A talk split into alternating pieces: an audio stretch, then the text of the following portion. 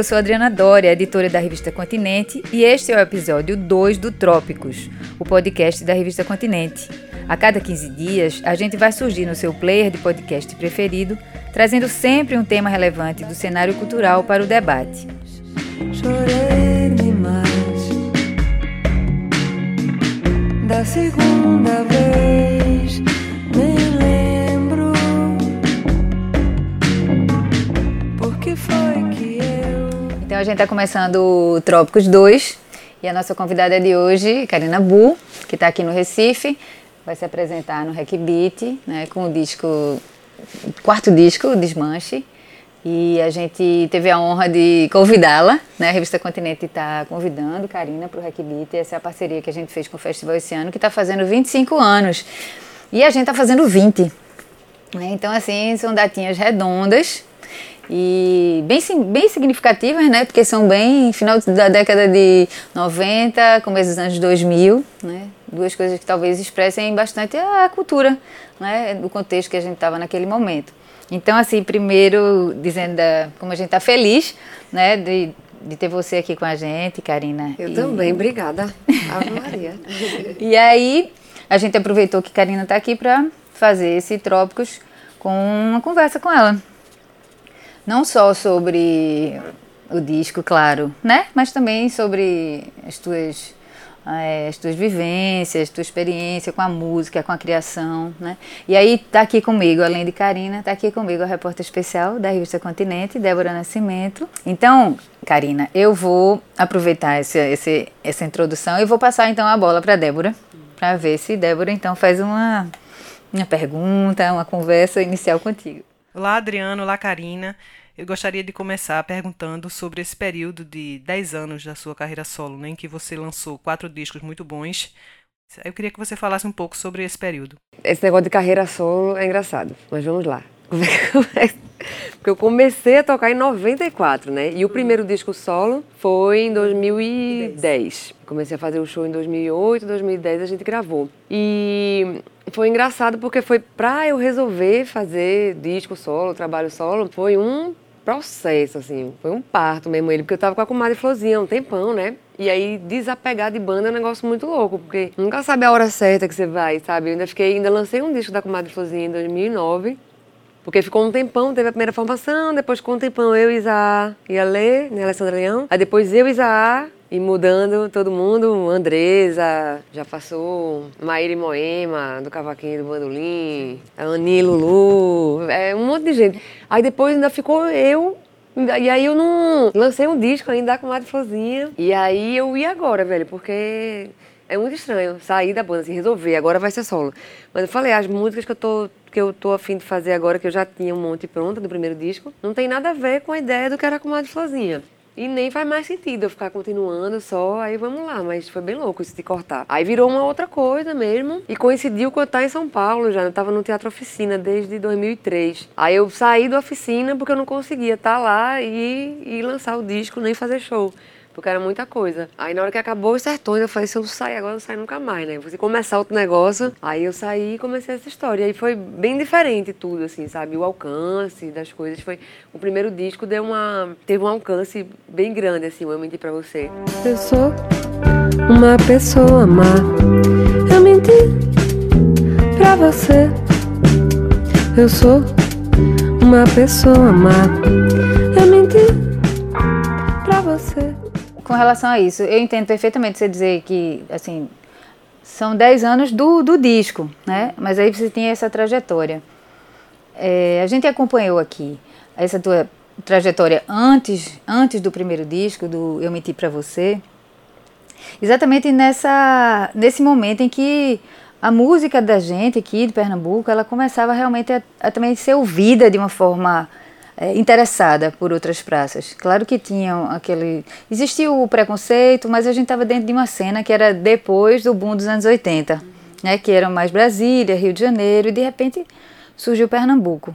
E você estava muito. Você era uma menina, né? Assim, tinha uma expressão de feminino também, porque era uma banda de meninas, dentro de um cenário que existiam vários artistas é, várias bandas com homens, né? A maior parte do tempo tava só mesmo, assim, encontrava a galera né, nos festivais e tal. Porque Mônica também fazia um outro, depois ela começou a fazer também, mas ela, a princípio ela fazia parte de um outro, já fazia de bem antes, né? Ela já tinha uma história dela antes disso. E Estela também já tinha uma história antes disso, né? Então elas já tinham as carreiras, né? Aí ali comigo, mesmo tendo elas, eu me sentia muito só, assim, nesse sentido. Porque era só macharia, né? Nas bandas todas, Era, velho. Era só muito tinha menino. isso. E outra coisa que eu acho assim interessante, que aí vocês a gente acompanha o público de uma forma geral, acompanha como se a gente iluminasse certos momentos da vida da pessoa, né? E, e tudo estava acontecendo com você ali. Tinha uma, uma, uma gestação de uma outra Karina que surgiria para esse público, que ele entende como estreante naquele momento, né? E aí e pra gente também era diferente, era uma outra Karina que surgia também. Talvez tenha isso, porque tinha uma gestação de uma música diferente da que você fazia, mas que era você também. Aí eu queria que você botasse um pouco de luz nessa nessa mulher que já existia ali, naqueles teu interesse, interesse musical, no gestual de corpo, na instrumentação, né? Como é que, porque é uma mulher diferente que surge pra gente? Eu mentir pra você já é diferente de comadre Florzinha. É, assim, eu sempre tive es- es- essas coisas, eu chamo de duas coisas, mas é um monte de coisa, né? Mas assim, tinha uma coisa mais rock and roll, mais punk rock, mais não sei o quê, que acabava sendo mais no Ed, que eu acabei entrando no Ed numa fase que, isso, né? Já começou a botar percussão, mas foi com Oreia que o Ed começou a fazer uma coisa mais, né? Eu não tive muito espaço para conseguir fazer, não, mas tinha essas duas coisas, sempre teve. E a comadre é, acabou. Tinha aquele formato, só que acabou também ficando muito engessado, não por conta da gente, mas pela forma que viam a gente. Uhum, total. Sabe? Tinha essa coisa aqui muito foda, coisa do armorial, não sei o quê. O que queriam que a gente representasse, a gente não representava. Então, acabou engessando. A gente se sentia presa ali também. Não que a gente tivesse obrigada a fazer aquilo, é o que a gente queria, mas exigia um discurso que a gente não tinha, porque não era, era uma coisa muito natural que a Tipo gente uma fazia. pernambucanidade eterna, né?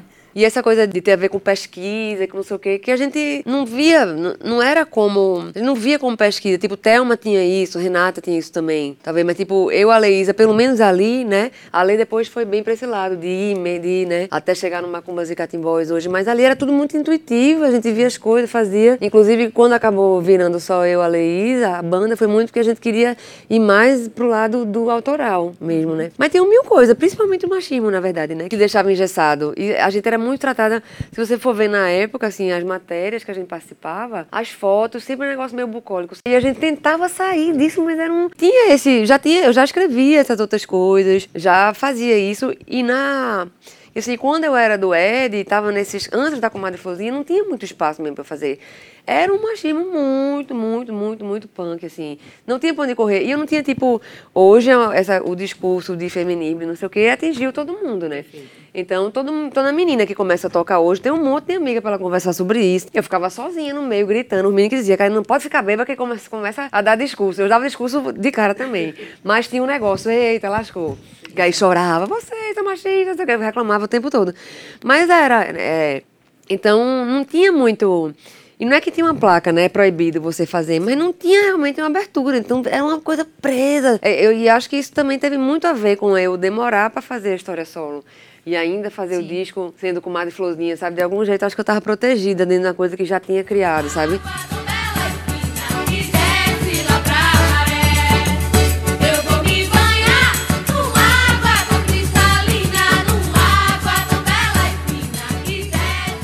A gente queria também saber com você, você falou aí do teatro oficina, né? E o corpo sempre foi uma coisa muito, muito bacana no teu trabalho. Efetivamente, como atriz, aquilo te deu uma maturidade de saber como você ia lidar com ele em cena. Tanto que surge essa, essa pessoa que vai eh, dominar a cena. Teu, teus shows são muito instigantes. Você, eh, você traz pra gente muita convicção, muita força. Né?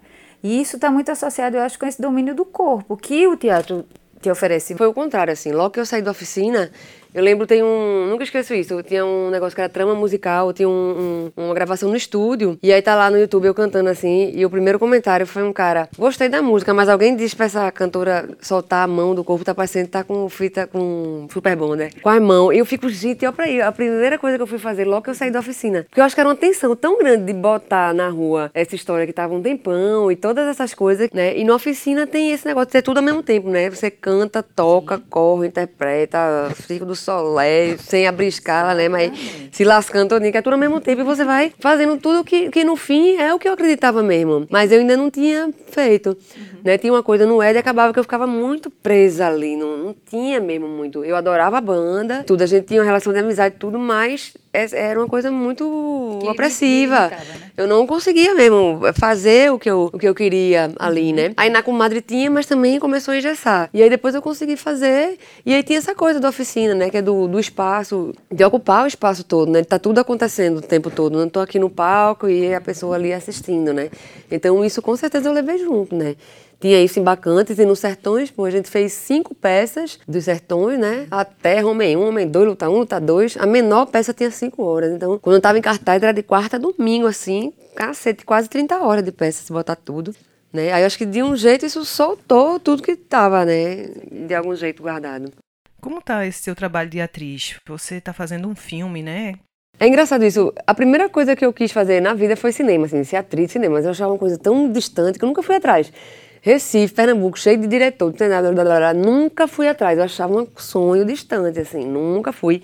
E teatro, às vezes que eu tentei, eu não tinha muita paciência. Vivência, não sei o quê, eu não tinha paciência pra esse negócio. O que eu gostava de teatro era Cavalo Marinho, sabe? Gostava do, do, do Trupe do Barulho, gostava das coisas de João Falcão, gostava das coisas de João Denis, não sei o quê, mas eu não me...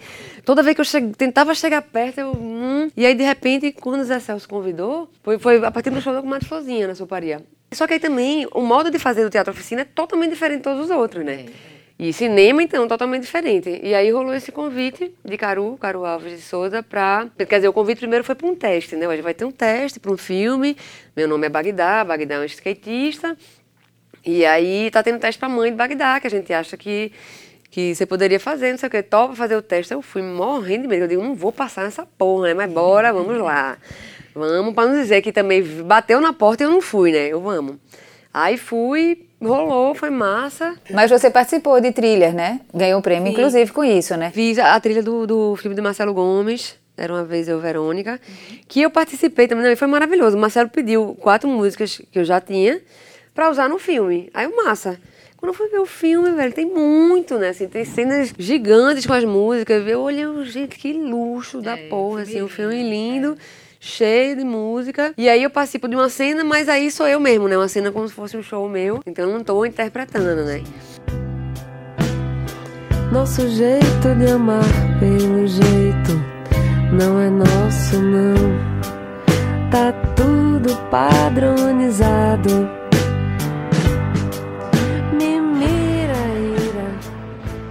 Karina, eu queria saber por que esse período de cinco anos entre Selvática e Desmanche? Porque eu tava fazendo show, tava massa. É um show que eu adorava fazer, o Selvática. Eu não tava muito, eita, eu quero fazer outro show, outras músicas. Tava de boa. E aí tava também fazendo outros trabalhos junto e fazendo show, rarará. Aí começou a rolar um, eita, não sei o que, eita, é cinco anos, vamos embora fazer, né? Aí parei pra fazer, mas foi bem no meio disso, uma coisa de fora pra dentro. Aí eu já tinha coisas, desde 2016 já tinha algumas coisas. Aí eu dei uma mexida nessas coisas que eu já tinha, fiz, no- fiz coisa nova. E aí resolvi mudar tudo também. Resolvi mudar a formação da banda, tudo. Porque já vinha três discos, né? Com a mesma formação. Então era muito parecido o jeito de, de, de arranjar. né? Eu fazia as músicas que eu sempre. É voz e tambor, né? Eu faço todas as minhas músicas. Inclusive elas já são. Elas não precisam de harmonia. A harmonia pode mudar. Mas é voz e percussão, elas já são. E aí eu levava, mostrava normalmente para Bruno e Mal primeiro, baixista e baterista. Aí a gente começava a levantar arranjos, depois vinha o resto da galera e fazia. Que é massa. Só que deu vontade de mudar isso, de trazer outras coisas. Aí chamei Regis, que já estava tocando guitarra comigo. E há um tempão que eu queria chamar Maurício Badé para tocar junto também. E aí foi isso. A gente fez de um jeito totalmente outra coisa, né? Ainda sinto. Comecei a sentir um pouco de falta da bateria no show. Essa decisão de não usar bateria no disco Desmanche foi por quê? botar a percussão na frente de novo, porque toda música que eu faço é com percussão. E no outro formato isso acabava sumindo na hora do show. E eu ia, não é que eu, eita, fui obrigada a tirar. Não, a gente naturalmente ia ficando no formato mais rock and roll, eu tirava percussão e pronto. Só que eu comecei a sentir muita falta disso. Tava sem tocar, querendo tocar, mas tava só tocando para compor. Tava um negócio meio estranho. Aí eu, bora, simbora. Aí vamos botar no show. Aí chamei Maurício, nos primeiros shows ainda senti uma falta da bateria, a gente foi ensaiar de novo, eu dei uma pilha nele, deixei ele nervoso, vamos ficar mais nervosos, porque tá muito tranquilo. Aí pronto, agora não sinto mais falta da bateria. Você lançou Selvática em 2015 e de lá para cá aconteceu muita coisa no Brasil. O impeachment de Dilma, a prisão de Lula, a eleição de Bolsonaro. Gostaria que você falasse sobre a influência dos acontecimentos políticos e sociais no seu trabalho. Às vezes o jeito que eu falo, tem gente que capta isso, às vezes é mais óbvio, né? Às vezes não, às vezes tá ali nas entrelinhas, às vezes é mais óbvio. É, mas sempre vai ter. E também, ao mesmo tempo, eu, eu tenho isso muito forte nas letras, mas também tem hora que eu tô de saco cheio de ficar falando disso e vou falar, parece amor, parece amor, Jalove dos Peixes Tranquilos. Se bem que Jalove dos Peixes Tranquilos tem também por trás umas coisas, mas a, na, na forma final não tem. Então, Como é que você tem essa vivência com a espiritualidade? é, eu sou eu sou de Candomblé há um tempo já. Eu fiz meu santo, né? Eu sou Eked de Oxumaré. E eu gosto muito, assim, de tudo, de tudo, de tudo, né? Eu sinto muito forte essa coisa de orixá. E tambor, né? A música, tudo, tudo ali eu acho muito lindo. E é isso, é louco porque tem essa coisa agora. Primeiro era uma opressão católica muito forte, né? Depois veio a opressão crente muito forte. E é muito louco porque é o contrário de, de quem realmente vive religião católica ou é realmente crente que de verdade está acreditando numa, numa coisa ali, é totalmente diferente desse discurso que junta com política e que vem de cima para baixo, né? Não pode nunca juntar. E, inclusive é por isso que o candomblé não junta, né? Porque é diferente mesmo, a forma não, é, é muito mais horizontal, né? Estamos oferecendo um exército que atravessa tudo, um exército que atravessa tudo. E viva passar. O sofisticado é a onda, intensidade matar. O sofisticado é a onda. Esse título do seu novo disco, Desmanche, tem a ver com o desmonte da cultura? Tem, tem as duas coisas. Tem o desmanche político, o desmanche social, o desmanche da cultura, o desmanche de tudo. E tem o desmanche também, o imperativo de desmanchar, sabe? Tipo, uma ordem para desmanchar. Que, que é isso, que eu acho que é um, um momento de mudança geral de tudo, de paradigma de tudo, né? De outro se desmancha o que se tinha como certo até aqui para criar uma outra coisa. Isso em tudo, cada um individualmente e a gente como sociedade também, né?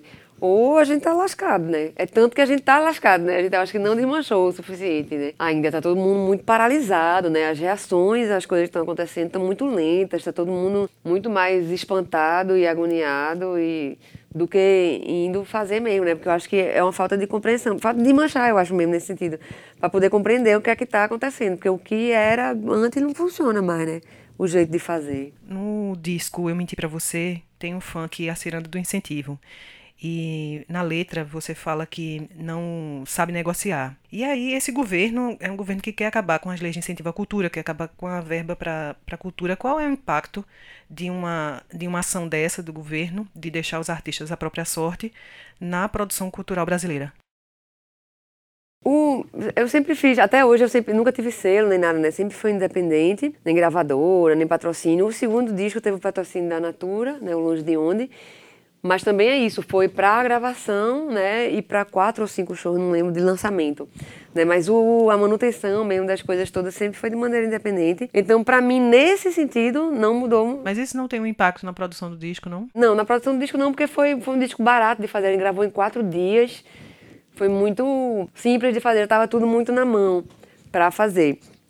É, mas o, o punk, na verdade, é porque já era muito difícil, com os incentivos todos, com tudo, já era muito difícil.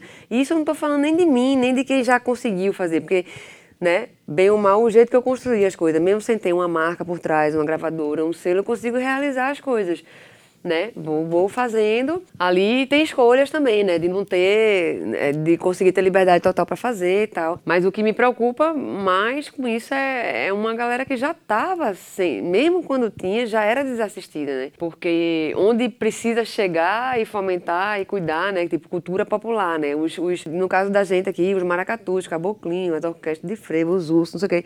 Isso só para falar de carnaval, né? Fora o resto todo.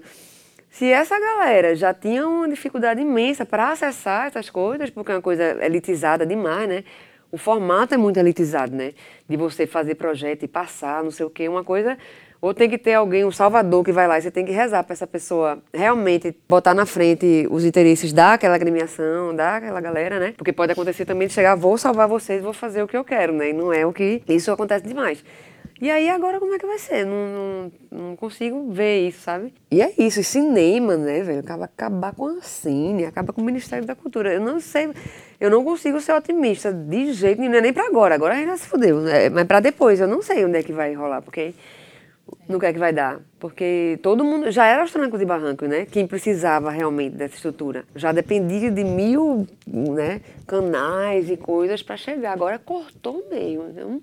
Mas é tipo o meu jeito de fazer não que é barato. Agora, é, quebra de todo jeito um monte de coisa, né? Você tem ideia de projeto, de coisa, vai fazer como agora, né? Você não tem por onde, você não tem um ponto de partida, né? Vai fazer o quê? Vai conversar com alguém de uma marca diretamente, mas a maioria das pessoas que realmente precisam disso não não tem nem como chegar, né? Aí quem chega é quem já é bombado, né? Quem já tem, tem acesso a isso tudo é quem não precisaria usar, né? Essa casa de cultura que você abriu em São Paulo é alguma ação alternativa a esse desmonte do governo? Rapaz, abri e vou fechar, vou logo dizer. É, juntou eu e Max B.O., né? A gente, a gente é casado e trabalha junto também. Ele é MC. Aí a gente resolveu fazer um lugar lá, espaço para nós. Aí mil ideias, mil planos, mil coisas, só que aí é muito difícil manter. Assim, a gente sozinho, para manter com as coisas que a gente faz, cada um com seu show, com suas coisas, não dá. Porque acaba virando um negócio, quando a gente tem tempo, a gente faz. Aí não dá para manter um espaço assim. Teria que ou virar uma coisa coletiva, mesmo assim, várias pessoas cuidando e pensando e planejando e bancando o lugar, ou conseguir um patrocínio para fazer, né? Mas a gente chegou a fazer umas coisas legais lá, fez exposição, fez sarau, fez lançamento de livro, é, grupo de teatro foi ensaiar lá, tem umas coisas bem legais. E a gente queria expandir, na verdade, a gente queria fazer, botar a pirralhada do bairro, porque a gente deu uma mapeada, assim, principalmente de escola municipal, estadual. Conta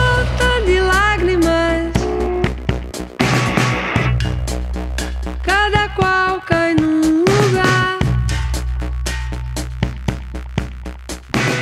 Um, dois, três. A berrar. Você antes colocava os créditos de seus discos em ordem alfabética e agora você coloca o seu nome primeiro, porque você já enfrentou o machismo na imprensa de, das pessoas subtraírem o seu nome nos créditos, principalmente de produção, que você também produz os seus discos. Eu queria que você falasse sobre esse machismo que você enfrenta no mercado musical brasileiro. É muito punk, assim, tipo, toda passagem de som, por exemplo, que você vai, que não é a sua equipe, sempre vai ter um técnico pra lhe dizer, não, você, tambor, aí você, ó, essa garra aqui não fica nesse tambor. Aí o cara faz, fica. Aí você faz, moço, eu tenho esse tambor há 20 anos, essa garra não fica, fica. Aí bota e cai na primeira música. Sabe? Tem, é um negócio muito, é muito. Essa coisa dos créditos tem isso. é, ainda tem uma ideia, ainda se tem essa ideia de que tem uma mulher ali cantando, que por mais que as músicas sejam dela, a maioria das pessoas não entende como sendo delas, né? E acha que tem um produtor, homem, naturalmente, que vai fazer aquilo acontecer, né? Tipo, eu lembro até uma vez, eu lembrei agora disso, uma vez, não sei se foi na Billboard, alguma revista de, de música fodona mundial que saiu Beyoncé na capa. E aí todo mundo, ah, Beyoncé na capa, gente, tu acha o quê? Assim, que é uma mulher dona do que ela faz. E muita gente achando absurdo ela estar ali. É como se ela não, não- não pudesse estar ali. Isso acontece com ela, imagina com as mortais, né? Um negócio muito louco, assim, que é sempre assim. Eu produzi todos os meus discos junto com outras pessoas. Inclusive o Selvática também, mas por questões internas acabei tirando meu nome, foi burrice, mas se tiver reimpressão eu vou botar porque eu produzi o disco também. Mas é uma coisa que eu acho que teve até isso de eu tirar também, porque nunca tinha, tipo, produzido por Bruno Buarque mal, produzido por fulano, nunca me botavam no meio. E isso não acontece só comigo. Várias, várias mulheres reclamam disso. Quando é ela e fulano, só sai fulano. E mesmo botando meu nome antes, eu e Regis Damasceno, produzimos, eu e não sei quem, vários lugares começou a sair. Regis Damasceno, produtor do disco, minha gente, velho. Ligava. Teve uma que botou, teve uma revista que eu, inclusive, adoro, que botou, fez uma matéria legal. Aí eu fui ler, uma foto massa, quando eu fui ler, Aí falando isso, falando do, do Sangue Frio, que foi o single antes do disco, né? Aí falou que foi produzido por Regis Damasceno. Aí elogia a percussão do disco e fala que quem tocou na faixa foi fulano, fulano, da, da, da, da. não botou meu nome. E nem de Araújo, que eu chamei para tocar percussão comigo também. Botou o nome de todos os homens que participaram da música, menos eu, que sou a dona do disco, do trabalho, do prado, que bota o K antes do A. Não tava meu nome. Eu, gente, a música é minha, o arranjo, o, a ideia. Eu chamei as pessoas. Eu, porque, ah, desculpe, não sei o que, mas qual foi o motivo? Não, por que não botou o nome meu e de? Porque até de um dos músicos que participa, que os caras da revista não conheciam, e que acaba que é, a parte que ele toca mal dá pra ouvir no, no, bolo todo, não é tirando o mérito dele de jeito nenhum, mas eu digo, é uma coisa que se você leu na ficha técnica para botar o nome, porque não tá evidente o, o, instrumento, mas por um critério de tirar a mulher, tiraram eu Esté, é muito louco assim. Aí, ah, desculpe, não sei o que, falei, aí arrumaram. E assim, elogiando a percussão do disco, elogiando que não tem bateria. Eu, gente, a percussão vocês estão elogiando é minha, fui eu que toquei, é muito louco isso. Acontece demais, demais, demais mesmo tenta tirar. Já ouvi muito essa música, essa pergunta sempre rola. Essa música você fez sozinha? Aí você fala, fiz. Aí, que porra, tipo, que. Sabe? Aí você vira uma coisa muito absurda, maravilhosa, porque você fez. Selvática mesmo, muito. Você fez essa letra sozinha? Fiz. Sozinha, é grande, né? A letra eu é, velho. É. Fiquei com tendinite, não, escrevendo, tá de boa. É, é muito, é muito mesmo. Em uma entrevista antiga que você concedeu para Antônia Bujanra, é, você disse que não batia no peito para dizer que era cantora. Você ainda reafirma isso? Ah, porque assim, eu, eu adoro cantar. E tá, sou cantora, não sei o que, não sei o que. Mas é, eu não tenho. É, eu digo cantora no sentido cantor tradicional, extensão de voz, essas coisas. Eu sou cantora, eu canto, mas também tem um trauma do lugar que sempre cantoras brasileiras, né? Um negócio, né? uma agonia da porra, uma pompa divas da música, não sei o quê, vozes brasileiras, que eu odeio isso quando fala novas vozes brasileiras, parece que é os fantasmas, né, velho? Pelo amor de Deus. Aí tem um trauminha disso aí também. E tem uma coisa assim, cantoras, pode ver que agora não tem mais loja de disco quase, né? Mas nas que tem, e também se você for em lojas virtuais, em coisa, cantoras brasileiras, é todo mundo. É funk, MPB, jazz, não sei o que, é tudo junto, cantora brasileira. Se botar cantores, vai estar tá cada um num canto. Fábio Júnior vai estar tá nos românticos, Otto vai estar tá nos bem loucos, não sei quem vai estar não sei quê. Cada um vai estar num canto. E cantora não, é tudo um negócio só. E compara, sempre compara. Uma com outra. Pode ver, uma coisa. É que agora eu já joguei tudo fora, que eu não aguento mais guardar coisa, joguei fora. Mas eu passei um tempo guardando, velho. Se você ver, é muito normal quando vai falar do lançamento de um disco de uma mulher citar outras. Fulano lançou um disco, aí começa a falar de outras que não são referência para ela, que não tem nada a ver com ela, que ela pode até conhecer, ser da mesma geração, mas não tem nada a ver. Mas começa a citar. De alguma maneira fica comparando uma com a outra. Com os homens não acontece isso. A não ser quando é o mesmo gênero, né? Tá falando de rap, aí ai, fala do Racionais, não sei o quê. Com mulher não, sempre fala de outra. É, é muito louco. É, é sempre uma comparação e é como se dividisse o mesmo o tal do universo feminino, sei lá que diabo é isso, mas é como se dividisse alguma coisa ali, né? Uma irmandade, um negócio, que não tem nada a ver muitas vezes uma com a outra. Muito normal, tipo, lá me perguntarem sobre tulipa, sobre não sei o quê, sobre, sabe? Outra galera, gente, eu conheço tulipa. Tulipa é, é minha amiga, não é nem uma pessoa é, amiga íntima, mas é minha amiga. Mas assim, eu não, não tenho autoridade para falar do trabalho de tulipa. Ah, porque é a mesma geração. Não, não é a mesma geração. É só prequito mesmo. Cheguei, meu povo, cheguei pra vadiar. Cheguei, meu povo, cheguei pra vadiar. Cheguei, meu povo, cheguei pra.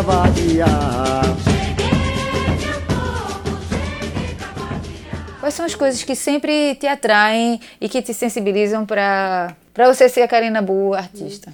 É, eu sempre falo que é o carnaval, velho, daqui, né? Porque é uma hora que eu acho é, é muita coisa misturada, tudo junto, tudo de alegria, tristeza, tudo que e quando eu falo isso, por exemplo, para muita gente de São Paulo, fica meio difícil de explicar o que é, porque é uma coisa de você viver mesmo o que é o carnaval daqui, que no caso eu já vivi de muitas formas, né? Saindo Estrela Brilhante, saindo Piaba de Ouro, saindo Ledebar, tocando com Ed, com a Comadre Florzinha, com Erasmo Vasconcelos, com Jay Dolores, com é, então, é, são muitas maneiras diferentes de estar tá, né, fazendo. O tratamento muito diferente também, né? De quando está no maracatu ou numa banda, cachê bom, cachê ruim, é tudo muito diferente. E eu amo tudo isso, toda essa estrutura que forma o carnaval.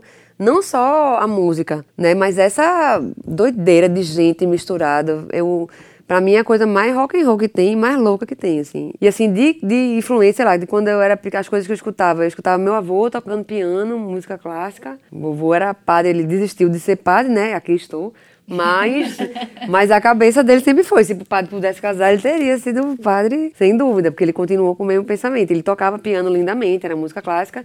Em Salvador, ficava ouvindo samba de roda, a foché, o dia todo na rádio, rádio da Bahia, anos 80, era um negócio maravilhoso. Você ligava, deixava o dia todo, era só música linda tocando. E ao mesmo tempo era Salvador e Recife, e não só Salvador, Bahia, né? Interior da Bahia também. E Recife, tudo junto. Então tinha isso, de frevo, Ijexá, samba de roda, maracá, tudo misturado. E música brasileira. Eu vim ouvir música gringa muito mais tarde, assim, né? Muito depois. E tinha uma coisa também disso. Quando eu comecei a ouvir música gringa, foi tipo quando eu comecei a ver o Ed e Barará, e começava a escutar. E era engraçado, era só homem, né? Eu comecei a escutar mulher gringa tocando depois, sozinha, porque os meninos não falavam de mulher nenhuma tocando, era só quando era musa. Era muito louco. Até não é que eles não escutavam mulheres, escutavam, mas isso não entrava muito no assunto quando não era pra ser a musa. Aí eu comecei a escutar. Eu lembro que Nina Hagen, quando eu ouvi Nina Hagen, pra mim era uma imagem só. Né? Aí quando eu fui ouvir mesmo, era, porra, essa mulher é foda, velho. Aí deu vontade de ligar pra todo mundo assim, minha gente, como é que vocês não me falaram dela? Falaram de todo mundo e não falava dela. Era como se ela fosse a doidinha só, que bota as roupas muito louca e pinta o cabelo de vermelho, sabe? Essas coisas. Patti Smith, fui ouvir muito depois, PJ Harvey, uma galera, Betty Davis, é, Blonde, porque tinha Blonde, que era uma coisa muito forte também, mas é, e era linda, e ela ficava ali como a linda, né? Era muito louco isso. Até hoje, velho, um dia desse foram, foram falar dela. Não lembro qual foi. A revista fodona também. Ela hum, prova que não é só um não sei o quê. Prova, velho, em 2020 a mulher tá saco cheio de fazer show já. Para, a mulher prova, não sei o quê.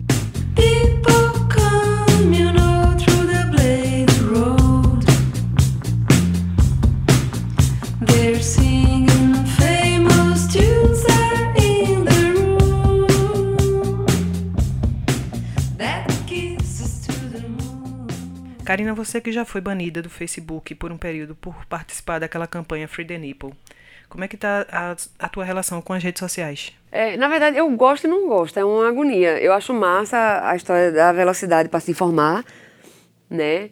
E assim, eu tenho um problema que é, eu adoro televisão. Então, eu fico televisão e internet também, porque na televisão, tipo, você assiste a Globo, você vê, né, tem um acesso muito rápido ao que tá rolando, aí você, peraí, você vai depois ver e catar.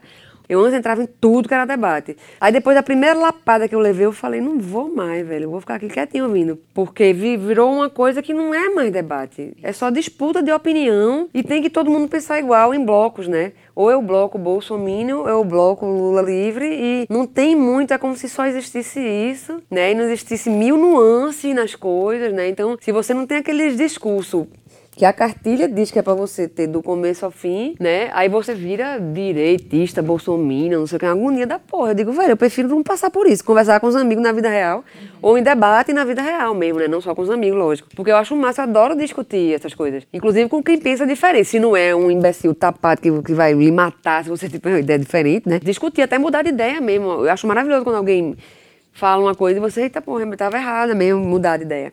É, esse, esse momento que eu resolvi sair disso foi justamente, teve um caso de, de é porque não dá pra falar que eu vou falar horas e horas e horas. Tava vindo como uma denúncia de assédio e pra, e, e pra colocar na rua como denúncia pública de assédio mesmo. De um cara, eu fui ler as coisas, não é? Jamais foi, tipo, questionar o que a vítima tá dizendo. Não, eu tava acreditando que a vítima tava dizendo, tava ali. Eram muitas mulheres. Eu li aquilo e eu falei, minha gente, mas isso aqui não é sério, não. Isso aqui é uma cebosa sabe? E não sei o quê. Eu botei isso, só que eu, eu escrevi com muito cuidado. Eu tinha um blog na época, na Carta Capital, e eu escrevi com muito cuidado, porque eu falei, peraí, eu não vou botar cuspir aqui não, senão quem, um monte de gente que não me conhece não sabe o que eu penso, vou acabar. Aí escrevi com muito cuidado, barará. E mesmo assim não adiantou. Quando eu vi, tinha um monte de mulher me chamando de defensora, de agressora. Minha gente, eu, tipo, velho, tu 20 anos de, de tu nasceu, eu já tava gritando por essas coisas. Então é um negócio muito louco. Aí você às vezes tá fazendo exatamente o advogado do diabo ali naquele momento pra dizer, pera aí, vamos, né? Justamente porque tem tanta coisa séria sobre isso. Se for banalizar, se for Gaia virar, sabe? Eu, eu botei isso na roda pra gente discutir mesmo, né? Eu estou dando veredito, eu estou julgando. Não, é. Vamos ver se, se é isso mesmo, pronto. Aí eu disse, meu irmão. Aí foi boicote pro meu disco, boicote no meu livro, era assim, um monte de blog feminista, tipo, 100 livros feministas para você. No ano que eu lancei o meu, meu não era um dos 100, assim, eu, "Ixi, velho. Aí eu digo, velho, aí lascou. Se for pra tu falar uma coisa, que ah, agora é cancelamento, bem agora não, mesmo. faz tempo. É bem isso mesmo. Faz tempo que é isso. Então você tem que ficar quieta ali, né? É muito doido. Até coisa de questionar, tipo, questionar Belo Monte. Não pode questionar Belo Monte. Velho, eu vou questionar Belo Monte pra sempre. Então é muito, isso é muito ruim, né? Uma coisa que é, que ao mesmo tempo que é, que é agregadora e facilita comunicações, acaba virando um inferno, né? Aí eu dei uma, não fiquei blasé de jeito nenhum, porque eu não aguento, tem um bocão, acaba me lascando. Mas eu boto o pé no freio, assim, eu tento, tento sair um pouco. Você tocou no primeiro Reg Beat e agora, 25 anos depois, você está se apresentando no festival com seu quarto disco solo. Eu queria que você fizesse uma análise desses 25 anos, a diferença daquela Karina e da Karina de hoje. É, tem uma coisa, eu ainda toquei no, no, no Hack Beat Zero, né? Que nem teve o podcast Zero, que foi em 94, que foi no Aeroamp em São Paulo, né? Que nem conta como primeiro, porque o primeiro conta em Recife, né? É, que foi um ônibus muito louco, que foi daqui pra São Paulo, Mundo Livre S.A., Velho Mangaba, Mestre Ambrosio, Devotos, Ed, daqui pra São Paulo e lá pra cá, né? Muita diferença, assim, não, é, no jeito de fazer as coisas. Primeiro, tinha, logo que eu comecei a fazer, tinha uma coisa que antes eu chamava de ingenuidade, hoje eu chamo de ignorância mesmo, que é de, de como fazer, né? A gente achava que a gente que era música, que a gente que estava quebrando todas as coisas, fazendo tudo sozinho, né? Tinha um preconceito com quem era produtor, com quem era patrocinador, com quem era não sei o que, a gente achava que era a gente que sozinho movia o mundo, né? Mas ao mesmo tempo é massa isso, que você descobre fazendo, né? Eu lembro que eu tinha uma coisa de, é, ah, a gente toca de graça, toca de graça, toca de graça, e você não percebe também por que, que você pode tocar de graça e o outro não pode tocar de graça. Tem muito. Então, tinha isso no começo. Teve até uma época que quando começou o pré-amp, que eu participei da primeira reunião do pré-amp para fazer o primeiro pré- pré-amp, que até nesse ano, eu nem lembro qual foi o ano do primeiro pré-amp, mas dando um Google é fácil de achar. Eu lembrei muito disso agora, que Guti tinha convidado a comadre Florzinha para participar. E eu falei, não, vou participar do pré-amp, porque o pré-amp que é o antissistema, como se fosse sistema. Sabe, um negócio muito... Então teve isso também na história do Hack Beat, né? Aí passei um tempo, passei eu e Guti sem se falar. Nem que eu falei dele, ele vai ouvir o podcast, vai ouvir isso aqui.